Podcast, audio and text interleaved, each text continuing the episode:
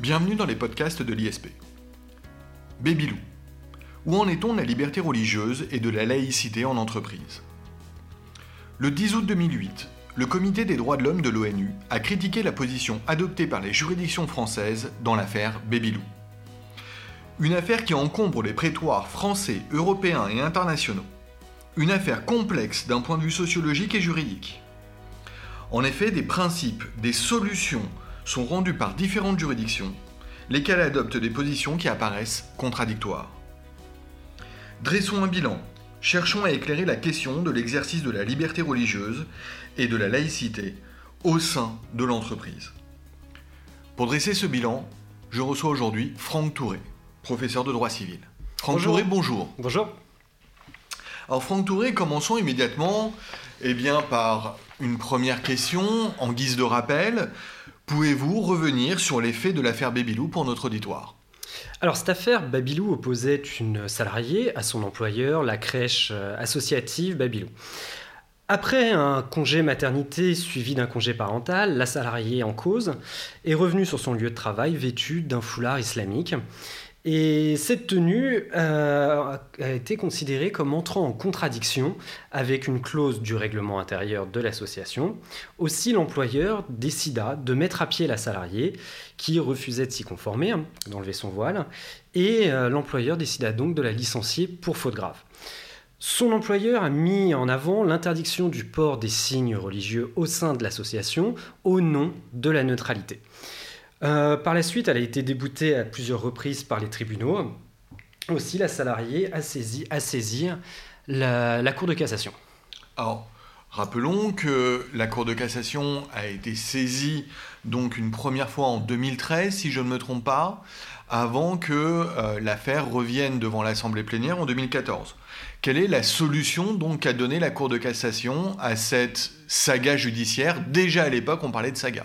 Alors, pour revenir très succinctement sur l'arrêt de 2013 du 19 mars 2013, la Chambre sociale a refusé clairement d'appliquer le principe de laïcité aux agents des établissements publics ou privés, assumant une mission de service public et considère donc que la clause du règlement intérieur qui instaurait une euh, restriction générale et imprécise ne répondait pas aux exigences du Code du travail et donc que le licenciement prononcé a été prononcé pour un motif discriminatoire et donc que le licenciement était nul. La Cour d'appel de renvoi a résisté, donc l'Assemblée plénière a été saisie, qui considéra finalement que la restriction à la liberté de manifester sa religion, édictée par le règlement intérieur, a été ici appréciée de manière concrète au regard des conditions de fonctionnement de l'association. Ainsi, l'Assemblée plénière apporte une réponse claire à la liberté de, à la liberté de manifester sa religion, et qui a largement dépassé la sphère juridique euh, en l'occurrence pour devenir un débat politique et sociétal sur la place de la religion dans notre société et plus particulièrement dans le monde du travail. Concrètement, pour l'Assemblée plénière, le licenciement de la salariée qui avait refusé de retirer son voile islamique, conformément à l'obligation de neutralité prévue par le règlement intérieur, était finalement considéré par l'Assemblée plénière comme justifié. Alors, on sait que cette décision de l'Assemblée plénière de 2014 avait été fortement critiquée, critiquée, par euh, eh les partisans de la solution euh, rendue par la Chambre sociale en 2013. On peut donc dire que la solution de 2014, même si elle énonçait un principe, demeurait sujet à caution et n'était pas sans soulever un certain nombre de questions, effectivement, notamment sur eh la notion d'entreprise de tendance ou encore sur eh l'application de cette solution rendue dans l'affaire Babylou à d'autres affaires. Quelles ont été les conséquences, euh, à proprement parler, de cette solution de l'Assemblée plénière de la Cour de cassation en droit français, Franck Touré? Alors, à la suite de la décision de l'Assemblée plénière, l'année suivante, euh, est intervenue une loi sur la neutralité religieuse dans les crèches. En effet, euh, la loi du 8 août 2016, qui est relative au travail, a inséré un nouvel article L1321-2-1 du Code du travail, qui prévoit désormais que le règlement intérieur peut contenir des dispositions inscrivant le principe de neutralité et restreignant la manifestation des convictions des salariés si ces restrictions sont justifiées par l'exercice d'autres libertés et droits fondamentaux ou par les nécessités du bon fonctionnement de l'entreprise et si elles sont proportionnées au but recherché. Concrètement, cela signifie que les euh, clauses figurant dans les contrats de travail, les clauses dites de neutralité, sont désormais euh, validées par le législateur. Alors, autrement dit, malgré les critiques euh, adressées à la solution de la Cour de cassation, le législateur avait conforté cette solution en la consacrant, bien que la formule ne soit pas parfaitement identique à celle des juges, la consacrant dans la loi. Alors, a priori, on pensait à ce stade-là que l'affaire en resterait là. Mais ça a été euh, de courte durée, puisqu'on sait que en droit européen, en droit de l'Union européenne, les juges sont aussi intervenus sur la question du fait religieux dans l'entreprise. En effet, la Cour de justice de l'Union européenne a validé aussi ce type de clause générale par lesquelles les employeurs prescrivent la neutralité des convictions. Euh, c'est notamment l'arrêt de la Cour de justice de l'Union européenne du 14 mars 2017. De son côté, la Cour européenne des droits de l'homme est également intervenue en ce qui concerne euh, cette question de la neutralité au sein des entreprises, plus spécifiquement dans le cadre des contrats de travail. Euh, elle a considéré notamment dans un arrêt du 1er juillet 2014 qui portait sur la loi interdisant la dissimulation du visage dans le service public, elle a énoncé que le législateur français est libre d'organiser la conciliation entre la liberté religieuse et l'exigence de laïcité selon les critères qui lui sont propres. Également par une décision cette fois de 2015, la Cour européenne des droits de l'homme invoque clairement, de manière très précise, euh, la spécificité française quant à la laïcité. Elle retient le, un modèle français de laïcité sur lequel elle refuse de se prononcer, estimant que les États doivent conserver une grande autonomie dans la détermination des conditions du vivre ensemble. Devant aussi, et c'est pour cette raison d'ailleurs que dans le cadre de l'affaire Babylou, hein, la salariée n'a pas saisi la Cour européenne des droits de l'homme, mais est allée devant l'ONU, hein, plus précisément devant le Comité des droits de l'homme, et elle n'a pas saisi la Cour européenne des droits de l'homme, car les chances de succès de sa requête étaient extrêmement réduites. L'affaire Babylou n'a donc fait l'objet d'aucune décision de la Cour européenne des droits de l'homme, mais étrangement, en tout cas euh, de mon point de vue, vous avez raison, c'est le Comité des droits de l'homme de l'ONU qui s'est récemment prononcé en août 2018, je crois, sur eh la situation euh, de l'affaire Babylou à l'égard du droit français. Oui, alors les experts indépendants du Comité des droits de l'homme de l'ONU en effet se sont prononcés le 10 août 2018 et ont condamné, on reviendra sur ce terme je pense ultérieurement, ont condamné la France pour violation des articles 18 et 26 du pacte international relatif aux droits civils et politiques, c'est-à-dire pour atteinte à la religion et euh, discrimination en raison de la religion et du genre. Alors, cet organe, le comité des droits de l'homme de l'ONU est en charge de veiller au respect du pacte international relatif aux droits civils et politiques. Et il avait été saisi ici euh, en dernier recours par la salariée licenciée de la crèche Babylou. Concrètement, ce comité des droits de l'homme a considéré d'une part que l'interdiction qui était faite à la salariée de porter son foulard sur son lieu de travail constitue une atteinte à la liberté de manifester sa religion dans l'entreprise. Le comité estime que le port d'un foulard par une éducatrice de la crèche ne portait pas atteinte aux enfants et aux parents la fréquentant, donc que cette interdiction n'était pas nécessaire. D'autre part, le comité considère que la salariée a subi une discrimination sur le genre et la religion.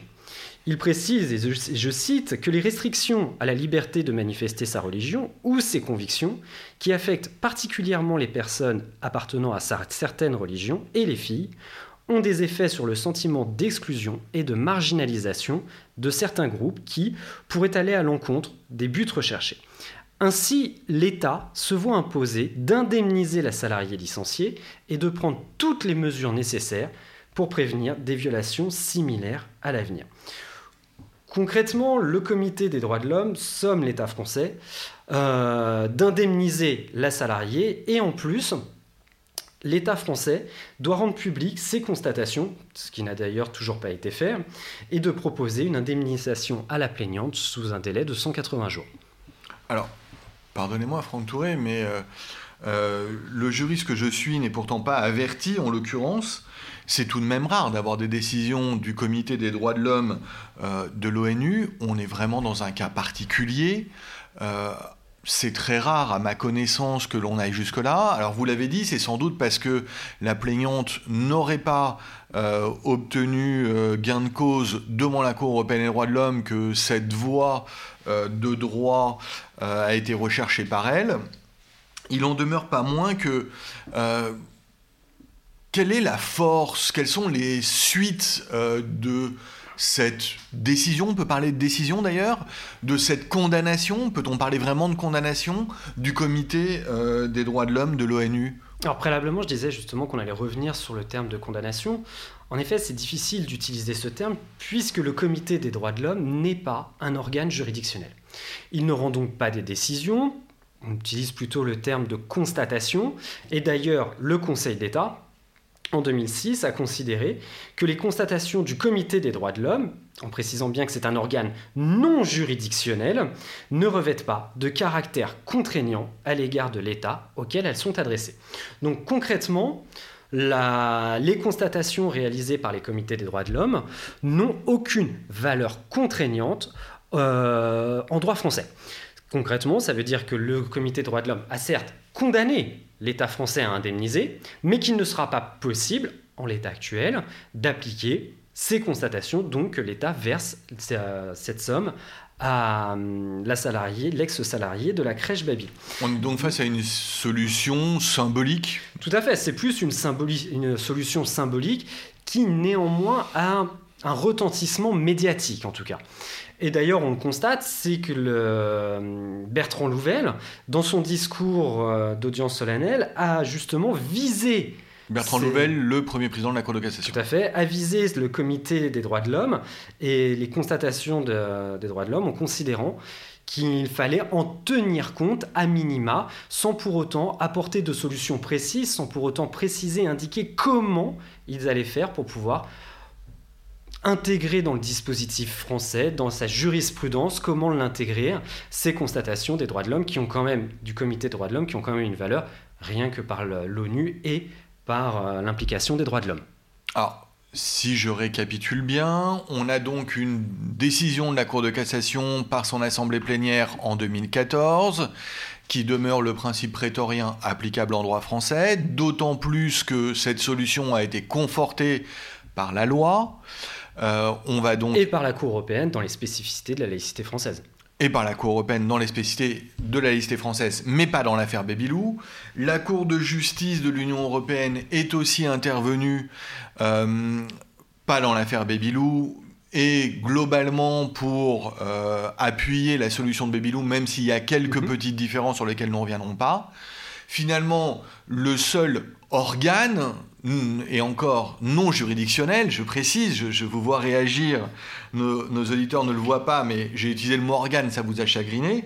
Le comité des droits de l'homme de l'ONU a, au contraire, euh, entendu condamner la France pour cette position, mais puis-je le dire comme ça On se fiche de ce que dit le comité des droits de l'homme? Alors, oui et non.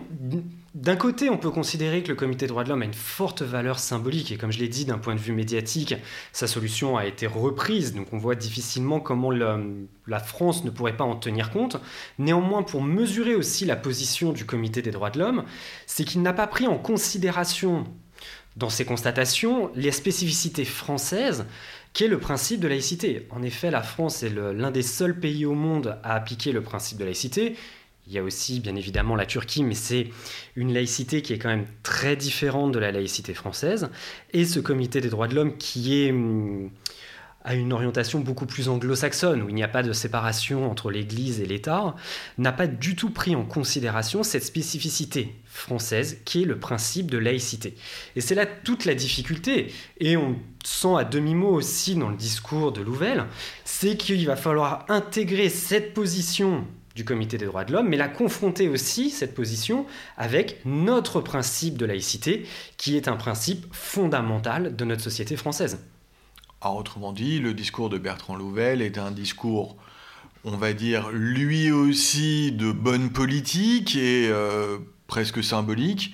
Il dit on va en tenir compte, mais on est loin d'être certain que la position de la France va évoluer. La position des juridictions françaises va-t-elle évoluer selon vous, euh, Franck Touré? Je vous demande de vous mouiller. À mon sens, le principe de laïcité est tellement fondamental, aussi bien d'un point de vue juridique que d'un point de vue sociétal, philosophique, qu'historique, que cela m'étonnerait que les juges, aussi bien le Conseil d'État que la Cour de cassation, modifient sa jurisprudence en ce qui concerne la conciliation entre la liberté religieuse et l'application du principe de laïcité. Merci Franck Touré. Alors je conclurai simplement en disant que euh, l'actualité, donc euh, dans l'affaire Babylou, n'est pas une véritable actualité juridique. C'est peut-être une, actualité médiatique essentiellement. Euh, finalement, le, la question de la liberté religieuse dans l'entreprise est certes une question toujours aussi complexe mais la solution rendue par la Cour de cassation en 2014 demeure le socle du droit français à l'heure actuelle. Ça me fait tout simplement souligner à titre conclusif que euh, le principe de laïcité est toujours un cas particulier. Vous me l'expliquiez lorsque l'on préparait euh, euh, cette émission, Franck Touré. Le principe de laïcité est une spécificité française qui trouble bien des mécanismes pourtant qui se développent à l'heure actuelle en droit français et en droit international, comme la fondamentalisation du droit civil.